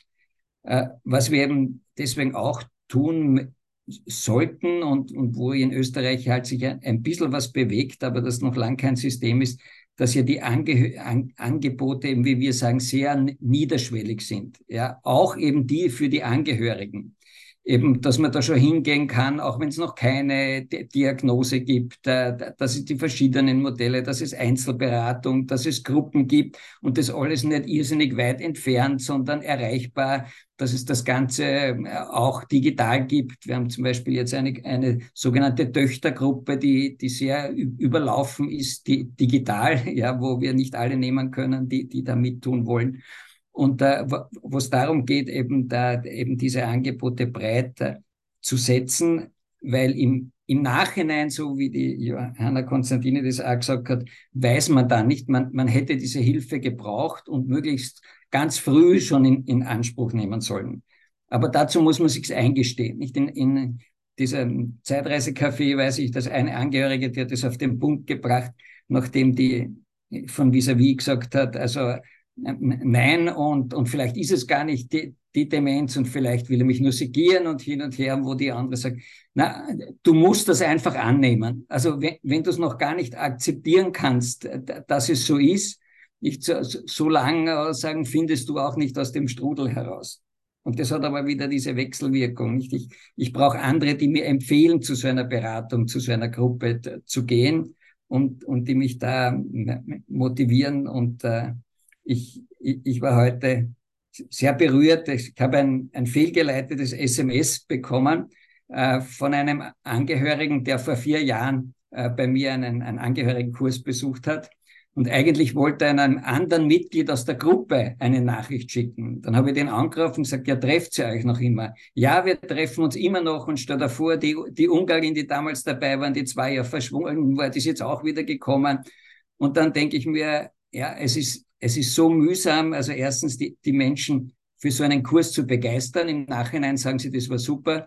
Und, und ich muss auch ein bisschen Richtung äh, sagen, zum Beispiel Ministerium sagen, es ist total mühsam. Es gibt zum Beispiel eine Finanzierung für diese Kurse, aber das ist irrsinnig kompliziert, das anzusuchen, ja, für, für die Angehörigen mit, mit Formularen, mit Belegen. Also, ich, also wenn ich da noch solche Hürden äh, gleichzeitig aufbaue und sagen, statt dass ich froh bin um jeden Menschen, der so einen Kurs besucht, und, und dann mache ich es noch sozusagen kompliziert, wenn der irgendwie eine Finanzhilfe dazu kriegen soll. Ja, also da, da, da sozusagen haben wir halt auch noch, noch viel äh, sagen vor uns in, insgesamt, dass eben diese Unterstützungen sozusagen niederschwellig laufen, wie wir sagen. Mhm. Ja, vielen Dank schon mal für den Einblick. Wir haben jetzt die Gelegenheit, ihr vier, aber auch alle, die sich heute eingewählt haben, also wir sind ja immerhin 70 Teilnehmerinnen, noch die letzte halbe Stunde ins Gespräch zu kommen. Ja, ähm, und das kann gerne aus dem Persönlichen sein, was euch eure Erfahrungen sind, aber auch sozusagen auf dieser übergeordneten Ebene. Also ihr habt ja einige Themen angesprochen. Silke, du hebst die Hand. Bitte ist das am leichtesten, weil ich nicht alle mit Bild sehe, sozusagen dann zu tun mit diesen Reaktionen. Die finden sich da unten, also bei manchen vielleicht auch oben, da gibt es dann so eine Handgeste. Aber ich glaube, Silke, du hast dich per Video gemeldet, richtig? Ja, bitte. Äh, noch, es ist noch gemutet. Ja, also wie gesagt, ich komme ja aus Deutschland und was wichtig wäre, ich sag mal, es wäre vielleicht mal länderübergreifend, weil wie gesagt, also es existieren ja nicht nur junge Betroffene in Österreich, die existieren überall. Also da müsste man ein bisschen mehr, sage ich mal, ich habe mal gesagt, so eine Drei-Länder-Pflegepartei müsste existieren, damit man alle auf einen Stand kriegt, weil die Pflege ist überall gleich und nicht nur in Österreich mhm. äh, ist das Problem, ist das Problem. Nein, die Pflege ist überall gleich. Und was halt auch wichtig wäre für junge Betroffene, die müssen dieses D im Ausweis reinkriegen. Dringend. Wie gesagt, also ich habe die Diagnose seit 20 Jahren. Wie gesagt, also ich bin jung Betroffene. Ähm, ich habe die Selbsthilfegruppe gegründet, was man auch keiner Demenz äh, Betroffenen zutraut, was dann auch leider Gottes, muss ich sagen, von vielen Angehörigen nicht ernst genommen wird weil, wie gesagt, ich bin ja eine Demenzbetroffene und leite halt eine Selbsthilfegruppe. Mhm. So, habe aber die, meine Erfahrungen gemacht. Ich bin Referentin ausgebildet, ich habe eine Alltagsbegleitungsausbildung und habe meine Erfahrung. Auch mhm. mit der, dieser Demenz habe ich diese Ausbildung gemacht. Also man kann noch vieles. Mhm. Und wie gesagt, es würde was erleichtern, wenn halt praktisch im Schwerbehindertenausweis, ob Deutschland, ob Österreich, ob Schweiz, dieses D drin wäre. Wir müssen da nicht mehr diese Papiere mitschleppen und den Leuten verweisen, so, wir haben's. Ein Beispiel, ich liege auf, äh, auf der Straße, äh, Krankenwagen kommt, äh, ich sage, ich bin jung an Demenz erkrankt, die lachen meinen Mann aus und nehmen es nicht ernst. So, ich sage dann zu meinem Mann, bitte hol meine Papiere, sonst steige ich hier aus dem Krankenwagen aus. Mhm. Die müssen mich ernst nehmen, die dürfen mir nichts Falsches geben. Was mhm. hat mein Mann gemacht? Ist an eine Tasche gegangen, musste die ganzen Papiere rausholen. Leute, das stimmt, da kann man nicht alles geben, das darf man nicht, damit es geht man das Leben von meiner Frau. Mhm. Und das sind Sachen, die dürfen nicht passieren. Mich haben sie den Tag abgeschossen. Ich bin da nackt durch die Gegend getanzt. Also, das muss nicht sein. Ja. Das sind Ja, Beispiele aus Deutschland, wie gesagt. Aber danke. wie gesagt, wenn man alle zusammenarbeiten würden, könnte man mehr erreichen. Ja, Auch in der Politik. ja. Vielen Dank. Also auch und auch Respekt, dass du mit der Krankheit auch gemeinsam die Freiheiten, die dir die du hast, nutzt, ne? Und sozusagen auch damit irgendwie rausgehst. Also ich glaube, das, das hilft auch anderen sozusagen, das nicht zu stigmatisieren, sondern selbstverständlich damit umzugehen. Und wenn ich es richtig verstanden habe, dann war das Beispiel, das D steht dann für Demenz und dann weiß jeder sozusagen, der den Ausweis schaut, in der Selbstverständlichkeit, aha, die Person hat diese Einschränkung, dann, dann kann ich darauf eingehen oder weiß das auch einzuordnen. Ja, Ähm, weil das und das andere, was du, einfacher ist. genau. Und das andere, das Länderübergreifende, ist auch vielleicht noch ein Stichwort, das ich nochmal aufgreifen möchte in der Runde. Also ich habe auch in der Vorbereitung zum Beispiel aus der Schweiz ein Video aus der Demenzstrategie angeschaut. Da war so der Suxus, da stehen tolle Sachen drinnen, aber letztlich ist es ein Papier, das noch nicht wirklich bei den Betroffenen angekommen ist. Das war so von dem Beitrag sozusagen Bild der Suxus. Jetzt gab es einige Menschen, die sich schon gemeldet haben. Theresa, du warst die Erste. Ja, äh, ich wollte nur ergänzen. Also ich, ich würde es ja mal schön finden, wenn auch Österreich äh, weit äh, äh, in neun Bundesländern äh, die Pflege irgendwie gleich ist oder ähnlich ist. Also so gesehen äh, dann länderübergreifend. Also ich habe jetzt geschmunzelt, weil das ist äh, für viele ein Wunsch, weil jedes Bundesland auch selbst ihre Richtlinien hat. Ähm, was ich äh, noch sagen wollte, weil vorher der Norbert irgendwie gesagt hat, wir müssen es schaffen oder die Angehörigen sagen, wir müssen es schaffen. Ähm, ich glaube schon, dass äh, jetzt auch Angehörige da sind, die jünger sind, die auch vielleicht da oder Familienmitglieder, Kinder da sind, die da unterstützend tätig sind, sei es ähm, Anträge oder ein Formular zu suchen etc., was vielleicht vor ein, vor ein paar Monaten, Jahren noch nicht so war. Also ich glaube, das wird sich auch wandeln. Die Digitalisierung wird auch ein größeres Thema werden. Äh, aber nichtsdestotrotz äh, sollen unbedingt die Angehörigen so früh wie möglich die Hil Hilfe holen und auch dann auch die Unterstützung bekommen. Genau.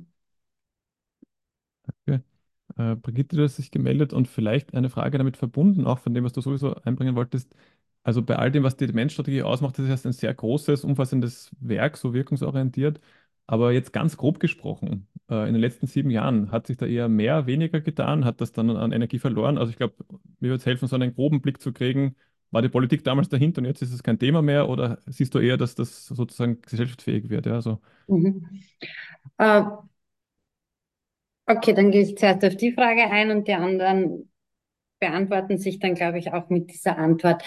Äh, der große, also das, der, das große Gemeinsame, das wir hier geschafft haben, und das geht ein bisschen auch auf, da, auf, die, auf die Aussage hin, wir haben neun Bundesländer und neun unterschiedliche Pflegesysteme. Äh, also ich glaube, gerade was Demenz betrifft, äh, haben wir hier einen gemeinsamen Weg in allen neun Bundesländern, wo man sich gegenseitig auch tatsächlich motiviert und gegenseitig antreibt. Und während am Anfang eher sowas wie Vernetzung die Hauptaufgabe bei der Umsetzung der Demenzstrategie war, wo es darum geht, was, sind, was können wir gemeinsam tun. Wir haben äh, ziemlich massiv oder sehr die äh, Teilhabe und die Partizipation Betroffener am Anfang verfolgt und da sehr viel gearbeitet. Wir haben eine ganz gute Öffentlichkeitsarbeit gemacht. Ich weiß nicht, ob die Filme bekannt sind, die äh, zum Teil eben äh, am Schauplatz oder die Ö1-Beiträge, wo es wirklich wo wir es wirklich geschafft haben, hier auch tatsächlich äh, ein positives Bild von Demenz in die Öffentlichkeit zu bringen, geht es jetzt auch darum, dass wir tatsächlich in allen neuen Bundesländern ähnliche Wege gehen. Und die Auswirkungen bei den Betroffenen und bei den Familien sind jetzt spürbarer. Wenn es tatsächlich so weit kommt, dass wir in Tirol jetzt ein Pilotprojekt haben zur Begleitung von Familien von Anfang an, wo es wirklich aufsuchende Begleitung gibt, das Ganze am Vorbild Oberösterreich, wo es schon flächendeckend die Demenzservicestellen gibt, ähm, ausgerichtet wird und sich an diesen praktischen Erfahrungen ausrichtet. Wir haben das Ganze jetzt auch in Vorarlberg. Dort heißt es anders und da gebe ich der Theresa schon recht, es heißt überall ein bisschen was anders, aber die gerontopsychiatrische äh, Versorgung dort ist das ähnliche wie die Demenzservicestellen. Und die Ziele sind bekannter und der Weg wird immer ein bisschen schneller zu, zu diesen Zielen hin. Also diese Vernetzung auf Österreich-Ebene bringt auch tatsächlich den Vorteil, dass schneller mh, hm, gute Projekte umgesetzt werden und flächendeckend angeboten werden können. Und ähnliches passiert auch auf, äh, auf internationaler Ebene. Also wir sind im Auftrag des Ministeriums auch in einer äh, Governmental Group on Dementia auf EU-Ebene vertreten. In der Working Group von Alzheimer Europe ist eine Österreicherin nun auch, also eine Selbstvertreterin, die für, die auf europäischer Ebene vernetzt arbeitet.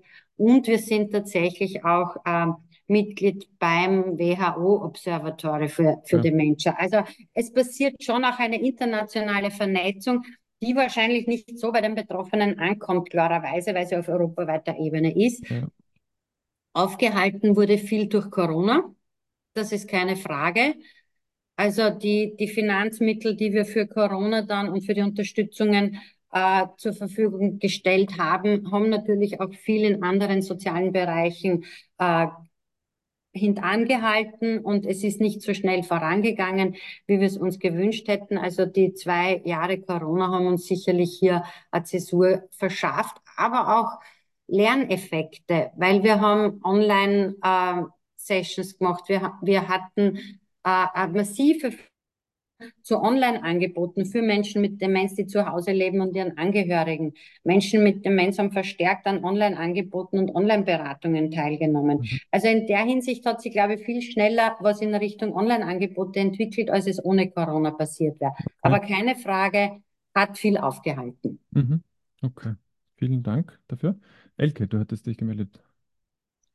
Ja, ähm, Also wir haben von Versorgen aus, das ist ein überbrei äh, überparteiliches, breites Bündnis, jetzt im letzten halben Jahr intensiv uns damit beschäftigt, wie in der Steiermark das Angebot hinsichtlich Unterstützung für pflegende Angehörige ist. Ähm, durchaus auch mit dieser, mit dieser Stoßrichtung. Wir haben ja heuer im Herbst Wahlen und wir wollen das einfach auch an die Politik aktiv herantragen.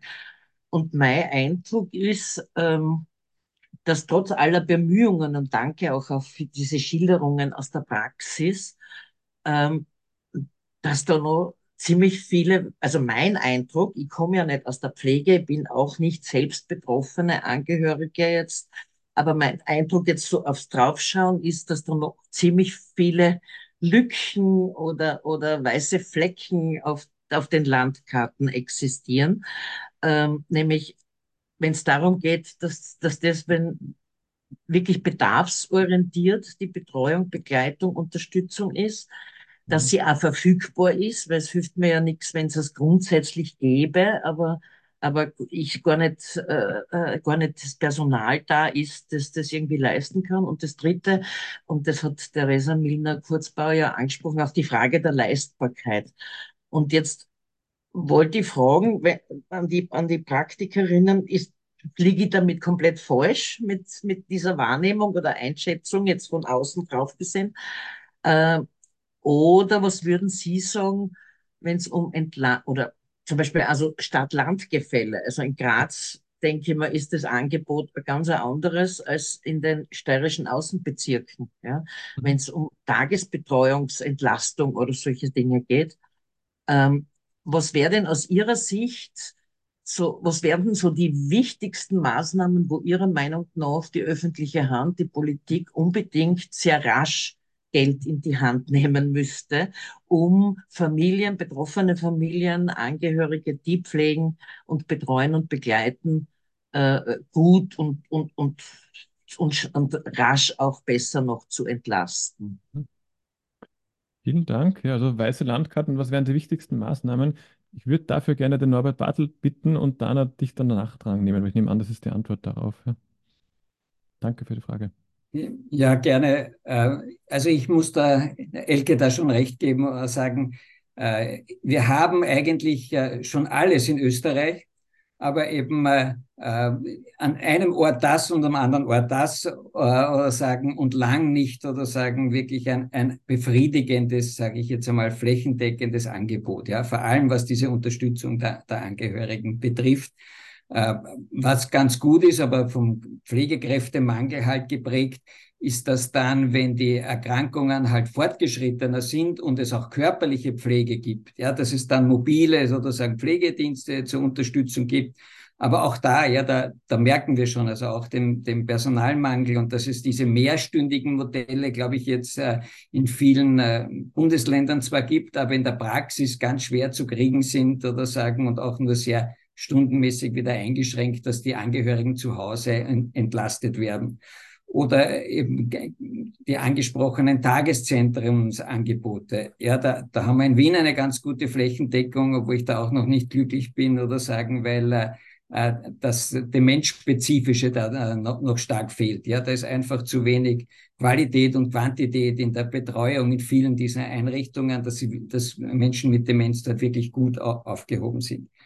Aber äh, insgesamt stimmt das natürlich. Gerade meine Kolleginnen, die im ländlichen Bereich arbeiten, die, die äh, sind oft verzweifelt. Das beginnt, äh, dass man keinen Facharzt äh, in der Umgebung hat, keinen Kassenarzt, wo man überhaupt in einer, in einer nahen Zeit eine Diagnose bekommt, ja, sondern wo man vier Monate warten muss auf einen Diagnosetermin von einem Facharzt und, und geht eben bis zu hin diesen Entlastungen, die es gerade am Anfang und in der frühen Phase braucht, geschweige denn von, von Angehörigengruppen oder so niederschwelligen Unterstützungen. Wir haben in Wien zum Beispiel Freizeitbuddies, wo wir Ehrenamtliche ausbilden, äh, die eben dann äh, eben, äh, um die Angehörigen zu entlasten und äh, zu der Integration beitragen, eben was Unternehmen oder sagen Richtung gesellschaftlicher Teilhabe mit den Menschen und, und ein bisschen salopp so muss ich sagen, das interessiert die Politik gar nicht. Ja. Da kriegen wir keinen Cent dafür. Ja, manchmal werden wir dafür gelobt. aber dass sozusagen das rein äh, sagen, wir, wir sehr schmal halten müssen, weil wir das nur um Spenden aus Spenden finanzieren können, das stimmt mich schon traurig, ja, muss ich sagen. Also wo, wo ich das Gefühl habe, äh, ja, da, da werden wir allenfalls einmal ein, ein, ein bisschen gelobt, aber dass man das sagt, das braucht es eigentlich für viel mehr Menschen und das unterstützt man. Ja, da, da, da fehlt wirklich noch viel. Ja, danke schön. Dana, du hast dich gemeldet.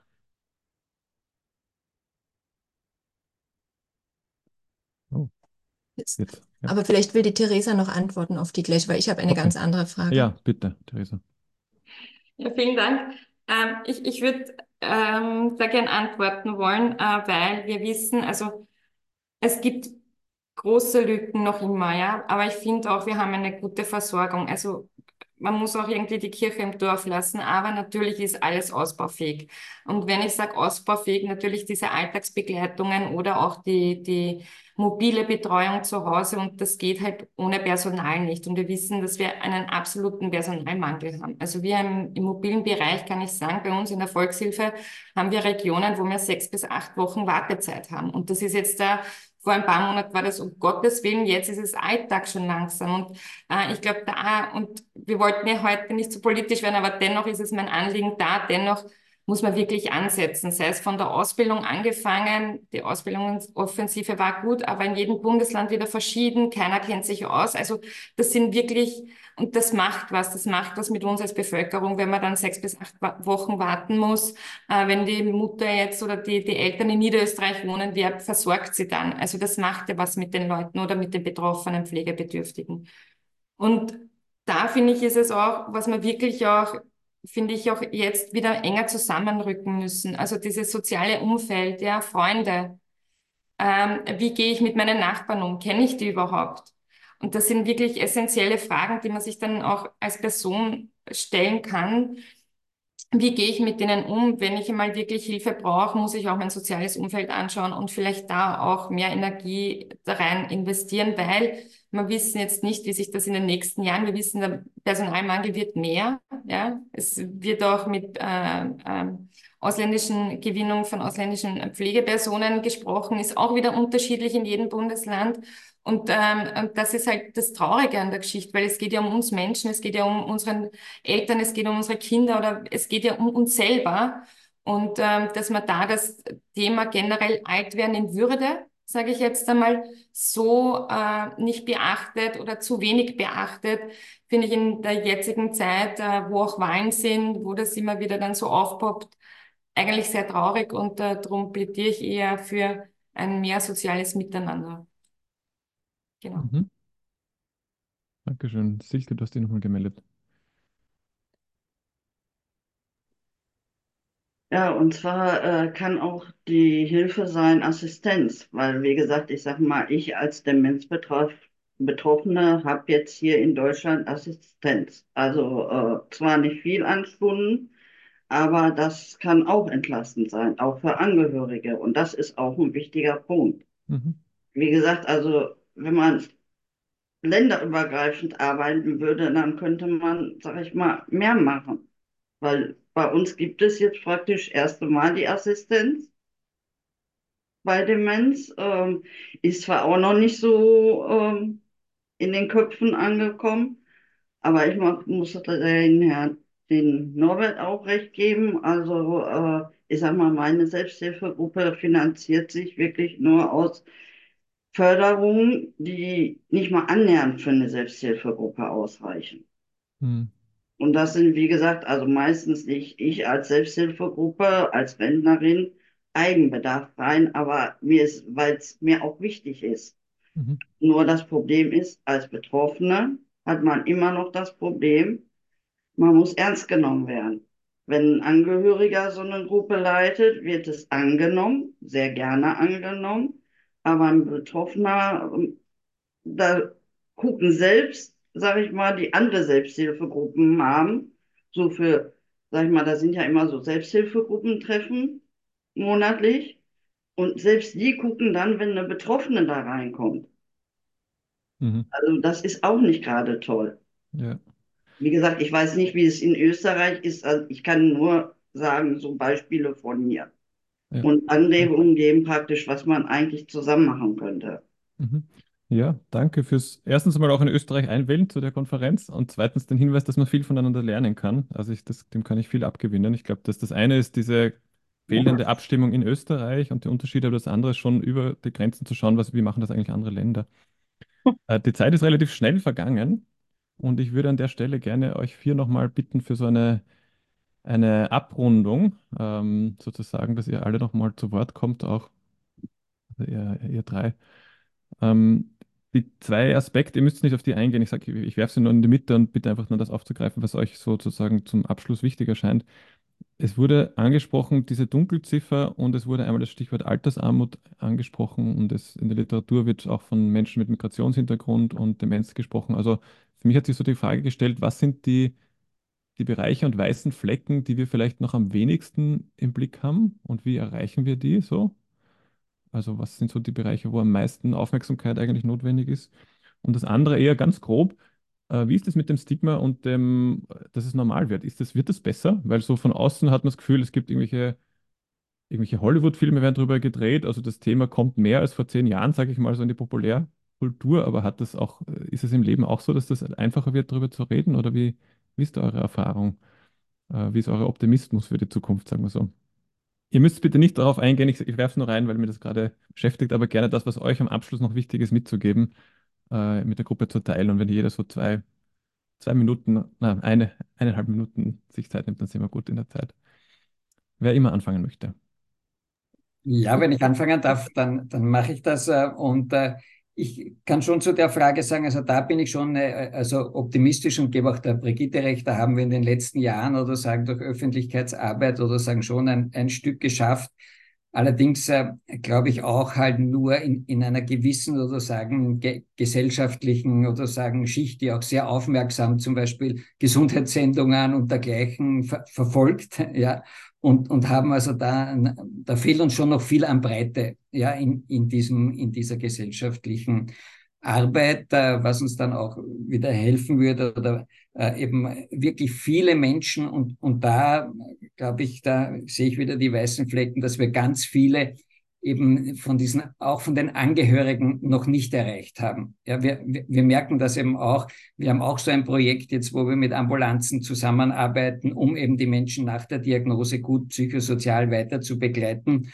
Und da war eigentlich das Ziel, dass wir eben auch die, die Betroffenen noch, gut be beraten. Und dann kommt auch da heraus, also, dass also die Diagnosen so spät gestellt werden, ja, also, dass sich die Betroffenen schon schwer tun, da mitzureden und die Angehörigen eigentlich schon ganz belastet sind oder sagen, erst zu dem Zeitpunkt, wo die, die Diagnose gestellt wird. Und, und das sagt mir wieder umgekehrt, dass da noch ganz viel eben zu tun ist, um eben auch zum Beispiel die, die Angehörigen früher zu erreichen, wo die, die Menschen, die selbst betroffen sind, eben zum Teil haben sie auch ein Recht drauf, sozusagen zu sagen, ich will es gar nicht wissen, ja, und, und sagen, na, na, ich, ich gehe nirgends hin und ich will diese Untersuchung nicht. Und äh, wo wir aber die, die Angehörigen schon ganz dringend un unterstützen müssten. Und äh, ja, da, da müssen wir noch äh, eben gemeinsam wirklich viel besser Wege finden, dass uns das auch ge gelingt, die zu erreichen und dann auch eben die entsprechenden Angebote zu haben. Und ganz kurz, hast du insgesamt das Gefühl, dass es heute leichter ist, über das Thema zu reden als vor Ja, es ist ein bisschen le leichter. Also ich, hm. ich, ich glaube oder sagen, ich merke das im Bekanntenkreis, dass es da Menschen gibt, die jetzt sagen, ich habe diese Diagnose bekommen. Ja, und ich glaube, das wäre vor, vor zehn Jahren äh, noch nicht äh, gewesen. Mhm. Im, Im Übrigen, die, die Dunkelziffer äh, oder sagen, also mir sind die Nicht-Dunkelziffern schon hoch genug und man kann das sozusagen ja aus, äh, aus den Bevölkerungsstudien ganz gut abmessen, sagen, das ist ganz, ganz gute Evidenz, dass eineinhalb Prozent der Bevölkerung sozusagen be betroffen sind. Also, da, dass wir jetzt in Österreich bei ungefähr 150.000 liegen, ist sehr wahrscheinlich. Und, äh, und dass sich aber noch steigern wird durch die äh, Alterskurve oder sagen, ist, ist schon klar und eben, dass deswegen die, die Anstrengungen groß ja. sind. Ja, vielen Dank. Vielleicht auch in aller Kürze, Brigitte, äh, was ist dir noch wichtig mitzugeben? Wir haben, ja, genau. Uh, ja, also Zur, zur Dunkelziffer ja, also wir arbeiten dran, auch bessere Daten zu bekommen. Das wird sicherlich wichtig sein. Wir, wir wissen ungefähr, dass es um die, um die 150.000 Personen sind. Mir geht es aber vor allem darum, dass wir auch äh, bessere Daten zur Versorgungsqualität und zu den Bedarfen und Bedürfnissen der Menschen bekommen. Das heißt, es geht auch darum, was ist wichtig, was können wir für. Wir wissen, äh, dass ungefähr 50.000 Personen von den 150.000 eine Diagnose haben. Und das kann auch durchaus seine Berechtigung haben. Nicht alle Menschen äh, müssen eine Diagnose bekommen, wenn sie selber darauf verzichten, wenn sie so wollen, so wie es der Norbert auch gesagt hat. Aber wir können die Diagnoserate sicherlich auch heben, weil nur dann eine adäquate Versorgung da ist und eine bessere Datenlage zur Qualität der Versorgung. Das andere ist, und ich habe mehrere Hüte auf, ich habe lange meine Mutter betreut mit Demenz, die im letzten Jahr verstorben ist. Und ich bin jetzt auch ehrenamtlich in, in Angehörigengruppen tätig und ich glaube, das Stigma können wir nur alle gemeinsam äh, aufheben. Das heißt, es war auch für mich nicht einfach, darüber zu reden, dass meine Mutter Demenz hat, dass ich erwerbstätig bin und pflegende Angehörige bin. Nur es war quasi, ich habe es als meine Aufgabe gesehen, darüber zu reden. Das heißt, das Stigma können nur wir alle beseitigen, indem wir darüber reden. Auf der einen Seite, wenn wir betroffen sind in der Familie, aber indem wir auch neugierig sind, wie geht es euch damit? Mhm. Wie können wir euch unterstützen? Also es ist ein gesellschaftliches Thema und das hätte ich gern noch mehr. Ja. Brigitte, auch auf der Gefahr, dass wir jetzt ehrlich gesagt dann zwei Minuten überziehen, aber nachdem es ein Abendtermin ist, glaube ich, ist das hoffentlich okay. Ähm, es kam im Chat auch noch mal eine Frage und ich bitte dich einfach sozusagen in einer halben Minute das zu sagen. Äh, da wollte die Dana gerne wissen, was es zum Thema Prävention zu sagen gibt. Wir haben im Vorfeld kurz geredet, weil mir auch vorgekommen ist, in der Strategie fehlt das Thema komplett sozusagen. Ähm, und es gibt ja Studien dazu, die ihr auch zum Teil zitiert. Also was ist da in der Zukunft äh, zur Prävention zu sagen? Genau. Also Prävention als Vermeidung der Erkrankung. Da gibt es einen total feinen Slogan in Belgien, was für, fürs Herz gut ist, ist auch fürs Hirn gut. Das heißt, sämtliche, ähm, sämtliche Faktoren, die Herzerkrankungen vermeiden, das ist Bewegung, das ist Ernährung, die wir auch in österreichischen Gesundheitszielen so abgebildet haben, dienen auch zur Prävention äh, von dementiellen Erkrankungen in der Gesellschaft. Das heißt, allgemein gesellschaftlich vorbeugen durch gesunde Lebensweisen, das kann laut WHO-Schätzungen bis zu 40 Prozent der gesamten Demenzerkrankungen reduzieren. Jetzt nicht auf die einzelne Person gerechnet, sondern auf die Gesellschaft gerechnet. Mhm. Äh, wichtig für mich, was Prävention betrifft, ist aber auch Tertiärprävention. Was können wir anbieten in Österreich, wenn jemand schon an Demenz erkrankt ist? Wie können wir es schaffen, durch Gesundheitsförderung und tertiäre Prävention die Funktionen, die eine, ein Mensch mit Demenz im Alltag noch hat, so weit wie möglich zu stabilisieren. Also die zwei Aspekte sind wichtig. Das eine ist primäre Prävention, um die Krankheit gesellschaftlich auch zu reduzieren. Aber das andere ist, was können wir den Menschen mit Demenz anbieten, dass sie so lange wie möglich ihre Alltagsfähigkeiten tatsächlich wahrnehmen können. Und das geht mit Training, das geht mit sozialen Kontakten, das geht mit nach außen hin aufmachen. Wie gesagt, WHO-Studie sagt, 40 Prozent aller Erkrankungen können hinterhand gehalten werden. Das ist aber eine statistische Größe. Mhm. Es heißt nicht, dass wenn ich gesund lebe und wenn ich mich gut bewege und viel bewege, dass ich dann, also ich kann das Risiko minimieren, aber natürlich kann ich erkranken. Ist klar, wie bei vielen gesundheitlichen. Danke. Theresa. Ah, dann ähm, zwei Vielleicht noch zwei Themen. Dunkelziffer, ja, ich glaube, äh, die, man muss auch da auch mehr die Ärzte, sagen wir so, auch in, in, in, in Pflicht nehmen und zu sagen, ähm, wenn eine Diagnose gestellt wird, dass man dann automatisch gleich äh, Unterstützung bekommt oder an dem Tag gleich äh, weiter vermittelt wird. Also ich glaube, da ist noch viel zu tun. Und andererseits, was mir ganz wichtig ist, wir müssten wirklich jetzt da auch die ländlichen Angebote ausbauen. Also es bringt nichts, dass wir in Wien ein tolles, super Angebot haben und ich weiß nicht, 20 Kilometer entfernt davon äh, müssen die auf die mobile Dienste so lang warten. Äh, man sich dann in, in Salzburg oder sonstiges überlegt. Also ich finde gerade im ländlichen Bereich müssten da auch, und da können halt die Länder dazu, die Städte und Gemeinden da auch das Thema mehr äh, in die, ja, mehr in den Mittelpunkt rücken Mhm. für die Ja. Menschen. Genau. Ja. Vielen Dank dafür und auch so, dass du das so prägnant benannt hast noch mit dem ländlichen Bereich. Danke an euch drei, dass ihr euch Zeit nehmt und auch stellvertretend noch für die Johanna Konstantine, die ja nicht mehr dabei ist. Es ist sehr wertvoll, eure Erfahrungen da einfließen zu lassen. Und ich darf an der Stelle noch an die Nicole Draxler übergeben, weil das war ja nicht die letzte, die letzte Veranstaltung in dieser Reihe der Konferenz, sondern es warten noch zwei spannende Tage auf uns. Danke jedenfalls für heute, für alle, die sich eingebracht haben.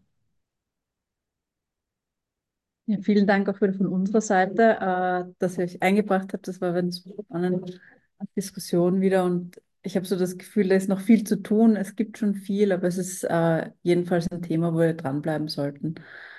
Ähm, die Konferenz ist noch nicht zu Ende. Es geht weiter, morgen und übermorgen. Ähm, und wer schon einmal reingeschaut hat beim Mittagsformat, beim Inspirational Lunch, äh, der weiß, was auf einen zukommt. Äh, und ich freue mich, dass äh, die nächsten zwei Tage jeweils ein Projekt, das aus, den, äh, aus dem Innovationsnetzwerk entstanden ist, aus diesem Forschungsprojekt im Dreijährigen entstanden ist, da vorgestellt wird.